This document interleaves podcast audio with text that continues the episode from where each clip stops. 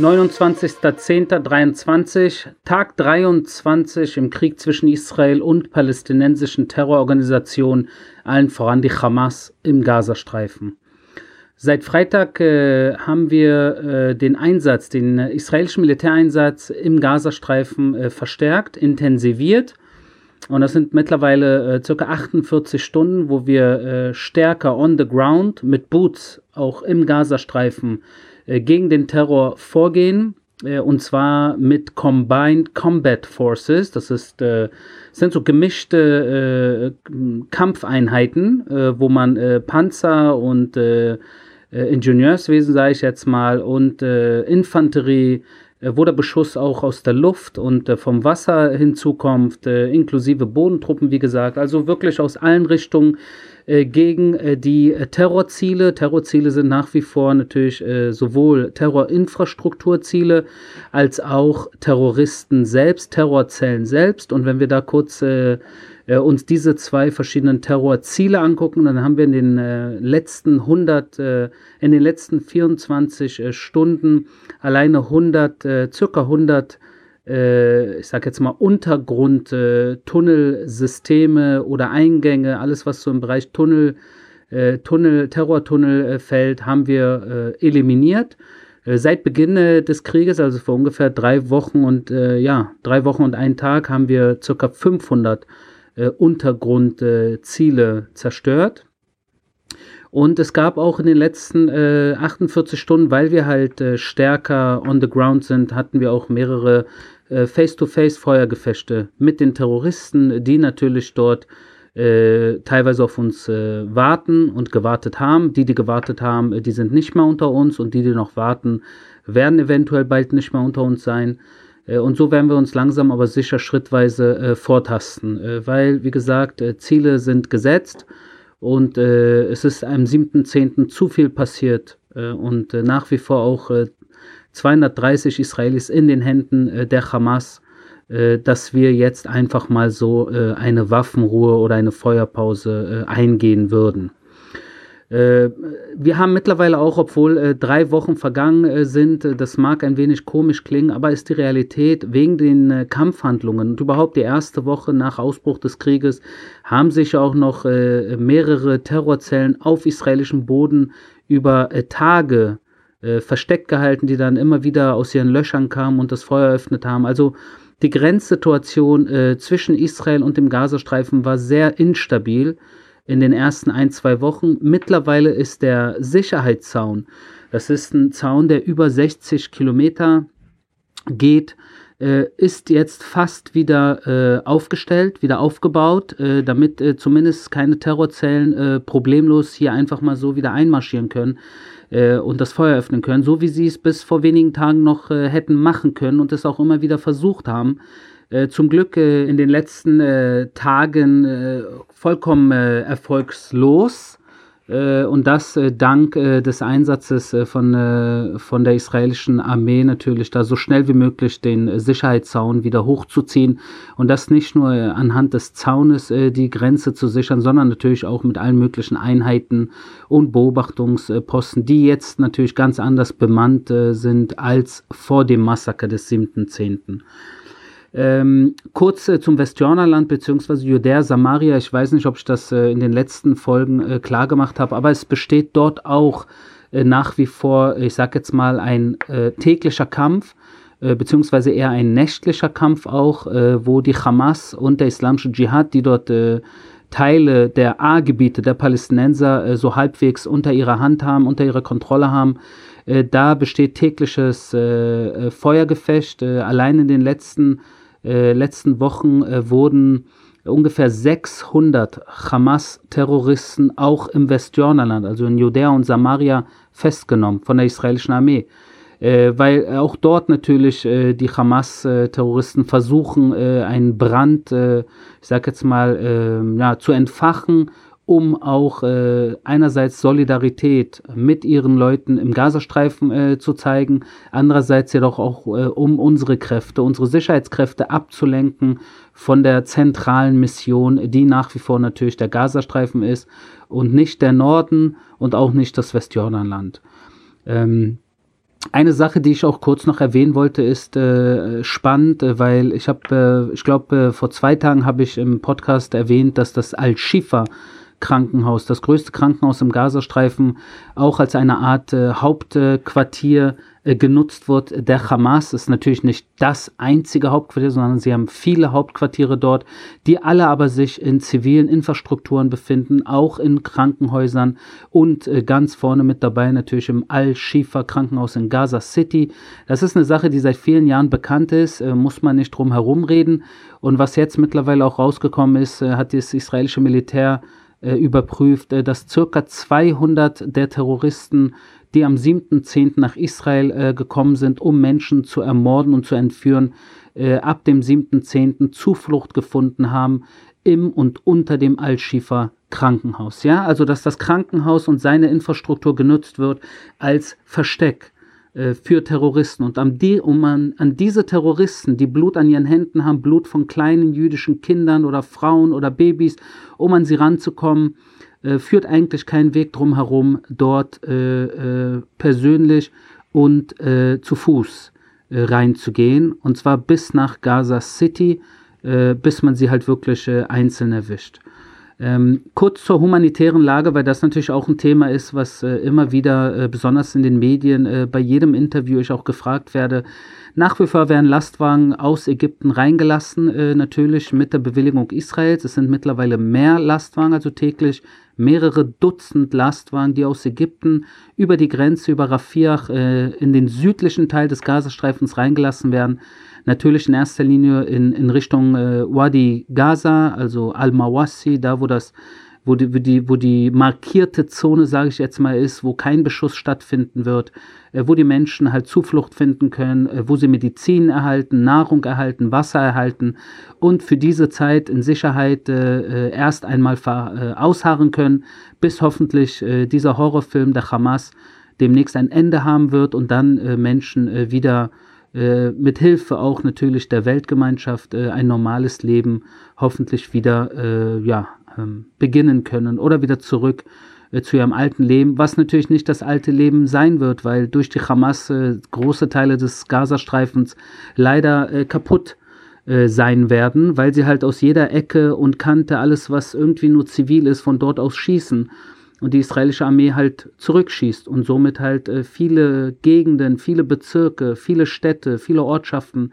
nach dem Krieg absolut nicht mehr so aussehen werden wie vor dem Krieg. Aber das ist einzig und allein der eigenen Führung der Hamas äh, zu verschulden. Und das ist wirklich eine traurige Situation. Das Allertraurigste, dass die meisten Menschen wahrscheinlich, die meisten Zivilisten im Gazastreifen auch äh, nach diesem Krieg natürlich die Schuld einzig und alleine beim jüdischen Staat sehen werden und äh, wir dagegen einfach keine Chance haben, da für Aufklärung zu sorgen, weil der Hass äh, zu tief sitzt und die Solidarität mit ihren äh, Terrorhelden äh, zu groß ist. Ähm, die Hamas, äh, obwohl es halt wirklich gruselig, wie sie vorgehen, äh, dass sie zum Beispiel das Treibstoff äh, für sich äh, gebunkert haben und damit ihre Tunnelsysteme halt belüften und belichten und so weiter und so fort und kein Benzin rauslassen an die Krankenhäuser im Gazastreifen, wo ihre eigenen Menschen, ihre eigenen Familienmitglieder behandelt werden dass das äh, ähm, eine Sache ist, die man als Zivilist im Gazastreifen so hinnehmen muss oder ähm, hinnimmt ist natürlich eine Sache, die äh, das Ganze für die Palästinenser noch äh, um einiges irgendwie schwieriger macht und aus unserer Sicht natürlich umso äh, trauriger und schockierender eigentlich. Und äh, ich weiß auch nicht, ob die meisten Menschen im Gazastreifen verstehen oder verstehen wollen oder auch jetzt äh, ihr, die mir hier zuhört, dass von den über 7000 Raketen, die aus dem Gazastreifen äh, auf Israel abgefeuert wurden in den letzten drei Wochen, dass äh, über 550 Raketen, äh, diese palästinensischen Raketen auf Palästinenser selbst im Gazastreifen äh, äh, runtergefallen sind, weil sie fehlgezündet sind. Das sind fehlgezündete Raketen, die ihren Weg nicht nach Israel geschafft haben, sondern im Gazastreifen selbst eingekracht sind, explodiert sind und wer weiß, wie viele Menschen getötet haben. Dafür gibt es natürlich keine Statistiken. Ihr könnt davon ausgehen, das könnte ich euch jetzt hier und sofort unterschreiben. Es gibt vom palästinensischen Gesundheitsministerium der Hamas im Gazastreifen. Natürlich nicht eine einzige Statistik, die über fehlgezündete Raketen der Palästinenser selbst spricht. Und das ist natürlich auch wieder so eine Sache, die die ihr wissen solltet, äh, bei jedem, äh, bei jeder, sage ich jetzt mal, äh, Meldung, äh, dass irgendetwas im Gazastreifen aus der Luft angegriffen wurde und bei jeder Meldung von Statistiken, äh, wie viele Menschen äh, getötet sind oder getötet wurden, die von, von der Hamas, von dem Gesundheitsministerium der Hamas veröffentlicht wird, dass ihr da bitte ein ganz, ganz, ganz dickes, fettes Fragezeichen hintersetzt, weil natürlich, wie ich gerade erklärt habe, die Hamas absolut kein Problem mit Lug und Betrug hat. Äh, sie manipulieren äh, und äh, das ist Teil ihrer Terrorkriegsführung. Ich denke, das äh, sollte eigentlich dem Letzten mittlerweile bekannt sein. Ich werde heute nicht zu viel über den Norden und äh, darüber hinaus reden. Die, Lach, die, Sache dort ist mehr oder weniger ähnlich wie gestern, vorgestern. Äh, nach wie vor äh, Beschuss, aber low intensive. Deswegen lassen wir das heute mit der Hoffnung, dass es auch so bleiben wird und äh, es sich nicht, äh, dass nichts ausartet dort. Es gibt jedoch noch eine Sache, die ich gerne in der heutigen Folge äh, kurz besprechen äh, woll, woll, wollte. Und zwar, weil äh, viele Menschen auch äh, mir jetzt persönlich geschrieben haben, dass sie nicht wirklich verstehen, äh, wie der Gazastreifen sich eigentlich die letzten 20 Jahre entwickelt hat und warum wir immer wieder im Krieg mit, mit der Hamas und mit den Palästinensern uns befinden und wie das denn sein kann. Und da dachte ich, gebe ich eine kurze Geschichtsstunde hier von äh, zwei Minuten, um ganz kurz zurückzurollen. Und zwar äh, nach 2005, 18 Jahre her äh, hat, äh, äh, hat Israel unter Ariel Sharon äh, den Gazastreifen geräumt. Tausende Israelis, tausende Juden wurden aus dem Gazastreifen abgezogen, äh, sind nach Israel äh, teilweise mit äh, Gewalt zurückgebracht worden, äh, um den Gazastreifen, äh, ja, auf Deutsch würde ich jetzt einfach mal prompt sagen, Judenrein zu machen. Ja, also das ist ein hartes Wort natürlich, aber ganz ehrlich, das haben wir gemacht. Wir Juden haben den Gazastreifen von alleine Judenrein gemacht, nicht einen einzigen Juden zurückgelassen, um dann mit der Hoffnung, dass Land für Frieden funktioniert. Das war August 2005. 2006 äh, fanden Wahlen statt, äh, man behauptet demokratische Wahlen, in denen die Hamas gewonnen hat gegen die PLO. Doch die PLO wollte natürlich den Hammer nicht abgeben und äh, dann äh, gab es eine Zeit äh, zwischen 2006 und 2007, wo sich diese zwei palästinensischen Organisationen bekämpft und bekriegt haben und getötet haben. Also Dutzende, wenn nicht hunderte Palästinenser äh, wurden ermordet von der einen oder anderen Seite, in erster Linie von der Hamas. Also Hamas hat in erster Linie Palästinenser von der Fatah bzw. der PLO getötet und hat dann mit voller Gewalt 2007 äh, das Ruder an sich gerissen im Gazastreifen. Israel musste vielen arabischen Familien die mit der PLO verbunden waren, äh, die äh, von der Hamas im, im Visier der Hamas waren, musste Israel äh, retten. Was heißt musste, aber Israel hat sie gerettet und hat sie über Israel äh, nach Judäa und Samaria ins Westjordanland reingelassen, um ihr Leben zu retten. Ja, und seit 2007 äh, ist, die, ist der Gazastreifen unter Kontrolle der Hamas-Terrororganisation, die vom ersten Tag an, was heißt erster Tag, sie, es gibt sie seit 1987, ja, also es ist keine neue Organisation, aber sie waren immer irgendwo in der Opposition, wenn ihr so wollt. Seit 2007 sind sie die Regierung des Gazastreifens. Sie sind Chef im Gazastreifen und niemand anderes. Seit 17 Jahren ungefähr, äh, beziehungsweise ja, 16, 17 Jahren sind sie im Gazastreifen die Regierung, eine Terrororganisation, die äh, in ihrer äh, Charta äh, eines der Punkte natürlich äh, äh, die Auslöschung Israels äh, fett markiert hat. Und das natürlich, äh, naja, es gibt Leute, die denken, dass das einfach mal so dahergesagt ist und dass man das nicht unbedingt ernst nehmen muss. Also spätestens seit dem 7.10. jetzt vor drei Wochen sollte man äh, das, was geschrieben ist äh, bei den Terroristen in, ihren, in ihrem äh, Gesetzbuch, wenn ihr so wollt, das sollte man schon ernst nehmen, weil sie tatsächlich daran glauben und wenn sie können, es auch in die Tat umsetzen werden. Seit 2007 regiert, wie gesagt, die Hamas im Gazastreifen und sie haben in den letzten 16, 17 Jahren eigentlich nichts wirklich gemacht, um der eigenen Bevölkerung zu helfen.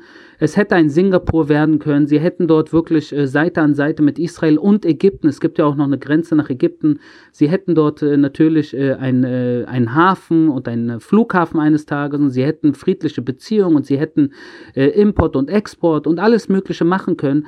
Aber weil die Hamas vom ersten Tag an äh, komplett eines natürlich klar gemacht hat, dass sie Israel bekämpfen will und dass sie Israel vernichten will und dass sie nur an Terror interessiert ist und zwar an islamischen Dschihad-Terror, war natürlich vom ersten Tag an klar, dass man da keinen Dialog führen kann mit dieser Terrororganisation und man sich äh, auf Kampf und Krieg vorbereiten muss. Und leider ist es dann auch dazu gekommen, dass äh, seit 2007, seit die Hamas den Laden übernommen hat, mehrere Male Israel sich in Operationen vis-à-vis -vis den Terroristen wiedergefunden hat. 2009, 2012, 2014, 2021, also mindestens vier größere Operationen, beziehungsweise große Operationen, 2014 sogar 51 Tage lang ja, mit vielen Verlusten und äh, leider sehr vielen äh, unschönen Situationen für beide Seiten der Grenze natürlich. Äh, und niemand äh, auch äh, auf israelischer Seite äh, wirklich irgendwas unternommen hat oder unternehmen konnte, um die Situation im Gazastreifen zu verbessern, um nicht wieder zwei Jahre später oder fünf Jahre später in eine neue äh, Kriegssituation zu geraten. Auch Ägypten hat nichts äh, gemacht und auch der Westen hat nichts gemacht, außer natürlich jeden Tag, jedes Jahr äh, immer wieder Geld zu pumpen. Geld, Geld, Geld, Geld, Geld, Geld, Geld, sehr viel Geld nach Gaza und wenn der Chef im Gazastreifen die Hamas ist, ist natürlich klar, dass Teile dieses Geldes nicht an Kinder, nicht an Arme, nicht an Alte, sondern natürlich in die Hände der Terroristen äh, umgezweigt wurden, die nicht umsonst es geschafft haben, in den letzten äh, 17 Jahren äh, dort mehrere hundert Kilometer Tunnelsysteme zu bauen mit Zement, mit Durchlüftung, mit Elektrizität äh, und natürlich tausende Raketen mit äh, Drohnen und Raketenabschussrampen und äh, Cyber haben sie aufgebaut und so weiter und so fort. Das alles macht man, das alles kriegt man nicht ohne Geld hin, das alles kriegt man nicht ohne sehr viel Geld hin. Und deshalb äh, ist ganz klar, dass äh, seit 2007 äh, der Gazastreifen einen Weg ins Verderben gegangen ist. Also durch die Hamas natürlich äh, einen Weg äh, ins Verderben, wo die Zivilbevölkerung natürlich dran leidet, wo man sich hier aber auch am Ende dieser, dieser Folge fragen sollte, was meint man eigentlich, wenn man Zivilbevölkerung im Gazastreifen sagt? Weil auch mir oft auffällt, dass, dass äh, auch viele Journalisten und Politiker die ganze Zeit irgendwie nur von Zivilisten reden und nie irgendwie groß verstehen, wie groß eigentlich der Anteil ist von den Menschen, die entweder äh, Hamas-Mitglieder sind, islamischer Dschihad-Mitglieder sind, mit diesen zwei Organisationen erster Kreis familiär verbunden sind oder zweiter Kreis familiär verbunden sind oder im dritten Kreis äh, auf der Payroll dieser Terrororganisation sind. Das heißt, wie zum Beispiel große arabische Clans, die Terrortunnel gebaut haben in den letzten Jahren und nichts anderes äh, für ihren Lebensunterhalt geleistet haben und äh, äh, davon äh, sehr gut leben konnten. Und wenn man diese Zahlen kurz äh, 1 äh, plus 1 plus 1 macht, dann hat man ungefähr, äh, wenn man es hochrechnet, um die 50.000 Hamas Terroristen, äh, die teilweise äh, natürlich bewaffnet sind, äh, teilweise aber nicht bewaffnet sind, in allen möglichen zivilen Institutionen untergebracht. Dann hat man äh, den familiären Kreis von mehreren hunderttausend, die natürlich mit diesen 50.000 verwandt sind. Also sind wir schon bei locker 500.000. Und wenn wir jetzt noch alle Clans und Familien und äh, zweiten, dritten Kreis, die für die Hamas oder den islamischen Dschihad äh, in, auf einem oder anderen Weg äh, arbeiten und ihnen somit auch verpflichtet sind, sind wir vielleicht bei 800, 900.000 Menschen. Und wenn man jetzt noch hinzuzählt, all die Zivilisten, die äh, insbesondere alle, die unter 18 Jahren sind, das ist ungefähr die Hälfte der Menschen im Gazastreifen, die eigentlich nichts anderes kennen, außer die Hamas, weil sie nach 2005 geboren wurden, also nach dem Rückzug Israels aus Gaza. Für viele dieser äh, Kinder oder Jugendlichen, die unter 18 sind, äh, ist die Hamas, ist der islamische Dschihad. Das sind Helden. Das sind Helden. Das sind Judenmörder, die man feiert. Genauso wie die in Berlin, die äh, Gebäck verteilen und Süßigkeiten verteilen, wenn jüdische Kinder ermordet werden. Äh, das ist ähnlich. Das sind Helden. Äh, man feiert sie. Äh, man will so sein wie sie. Und wenn man diese Menschen auch noch hinzuzählt, dann kommt man weit über eine Million Menschen im Gazastreifen, die leider entweder äh, Terroristen sind, mit Terroristen, äh, äh, ich sag jetzt mal, ähm, ja, familiär verbunden sind und deswegen natürlich mit ihnen solidarisch sind, für sie arbeiten für die Terroristen oder sie als Helden sehen. Und das beste Beispiel für das, was ich jetzt gerade am Ende gesagt habe, was eine sehr, sehr, sehr traurige Realität ist, ist das Video, was ich heute auf äh, Twitter gestellt habe, von einem israelischen Mädchen, einer 19-Jährigen, wenn ich mich nicht täusche, die am 7. Oktober von äh, bewaffneten Hamas-Männern äh, äh, verschleppt wurde in den Gazastreifen in einem Jeep man sie dann in diesem Video, was von der Hamas selbst aufgenommen wurde, man sieht, wie ein Hamas-Mann sie an den Haaren hinten äh, aus dem äh, Gepäckraum, hinten aus dem Jeep rauszieht an den Haaren und dann äh, unter lauten Allahu Akbar rufen von anderen Fanatikern äh, sie auf die Rückbank äh, schmeißt, äh, wo andere Hamas-Terroristen halt schon sitzen äh, und drumherum, um diese Szene, um diesen Jeep der Hamas-Terroristen, sich Dutzende, wenn nicht Hunderte Zivilisten befinden, die feiern, die aufnehmen und die jubeln. Und daneben dann auch noch eine Ambulanz, die nichts tut und auch nichts tun kann. Das heißt auch äh, diese, dieses israelische Mädchen natürlich von ambulanten Service absolut keine Hilfe bekommen hat. Und wer weiß, wo diese 19-Jährige, wo dieses arme Mädchen jetzt steckt und was ihr angetan wird. Guckt euch das Video an und versteht, was ich äh, mit diesen letzten ein, zwei Minuten sagen wollte. Eine bittere Realität, äh, die man so äh, zum Glück in einem Podcast vielleicht, ich hoffe, ich konnte es erklären, leider aber in vielen Medien so nie erklärt bekommt.